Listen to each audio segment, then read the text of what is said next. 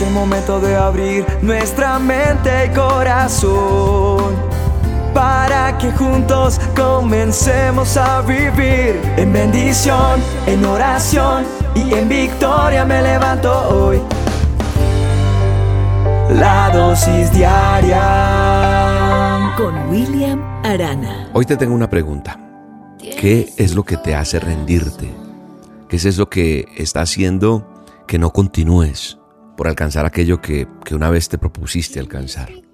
¿Qué hace que te rindas a no seguir intentando?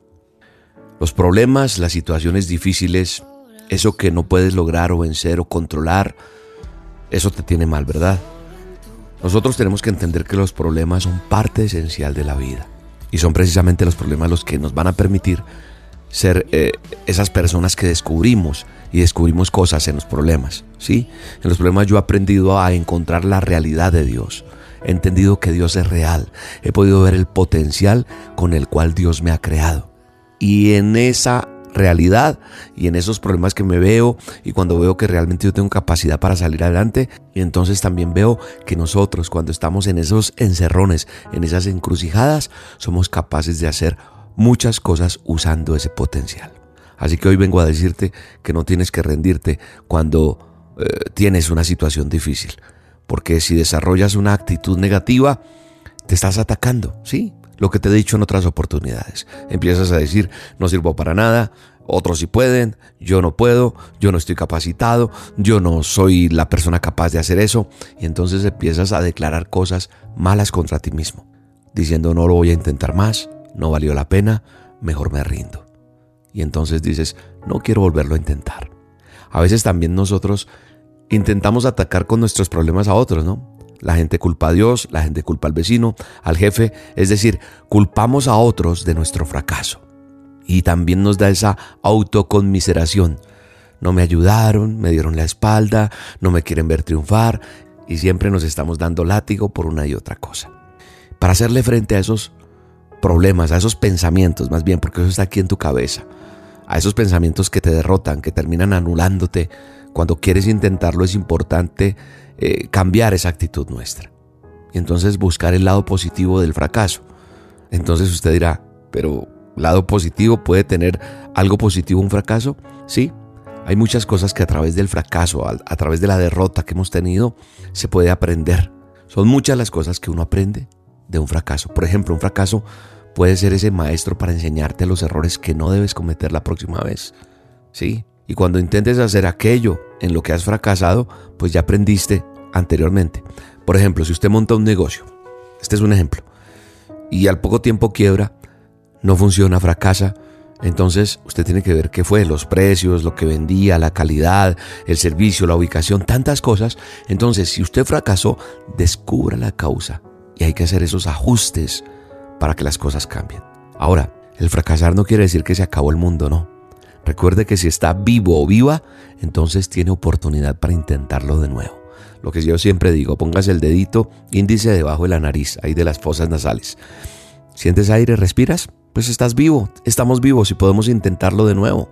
Entonces, ¿qué tengo que hacer, William? Intentarlo de nuevo es cambiando mi actitud, reconociendo que fracasé, que no importa, pero voy a sacudirme el polvo, la tierrita y vamos para adelante. Vamos a salir adelante. ¿Sabes qué dice Romanos 12.3? Dice, digo pues por la gracia que me ha sido dada a cada cual que está entre vosotros que no tenga más alto concepto de sí que el que debe tener, sino que piense en sí con cordura, conforme a la medida de fe que Dios ha repartido a cada uno. Y Filipense dice que nada lo hagamos por contienda o por vanagloria, sino con humildad, estimando cada uno a los demás como superiores al mismo. Entonces también tenemos que aprender a entender que no soy el autosuficiente, pero que tengo una medida de talento y de don que Dios me ha dado. Y también tengo que entender que tenemos que buscar ayuda. ¿En quién? Primero en Dios. Si le das el primer lugar a Dios, Dios te pondrá en alto. La Biblia, el manual de instrucciones, nos muestra el respaldo y el amor incondicional de Dios. Hoy por eso Dios te dice, no temas porque yo estoy contigo, yo siempre soy tu Dios que te esfuerzo y te voy a ayudar y te voy a sustentar. Entonces cuando yo entiendo lo que dice Isaías 41 días, me fortalezco. Y si usted mira al cielo y declara el Salmo 118, 7 dice, Jehová está conmigo entre los que me ayudan, por lo tanto yo veré mi deseo en los que me aborrecen. Y entonces también decimos, todo lo podemos en Cristo que nos fortalece. Vamos para adelante. Las cosas no han terminado. Los grandes inventores, los que le he leído muchísimos, me encanta leer eso, han logrado sus metas, sus sueños después de haber fracasado. Fue el fracaso que les enseñó la manera correcta de hacer las cosas. Así que un fracaso te puede ayudar a confiar más en Dios, a buscarlo y Dios va a abrir oportunidades, te va a presentar gente. Recuerda que el fracaso nunca será definitivo. Así que vamos para adelante en el nombre de Jesús. Dios te bendiga, un abrazo.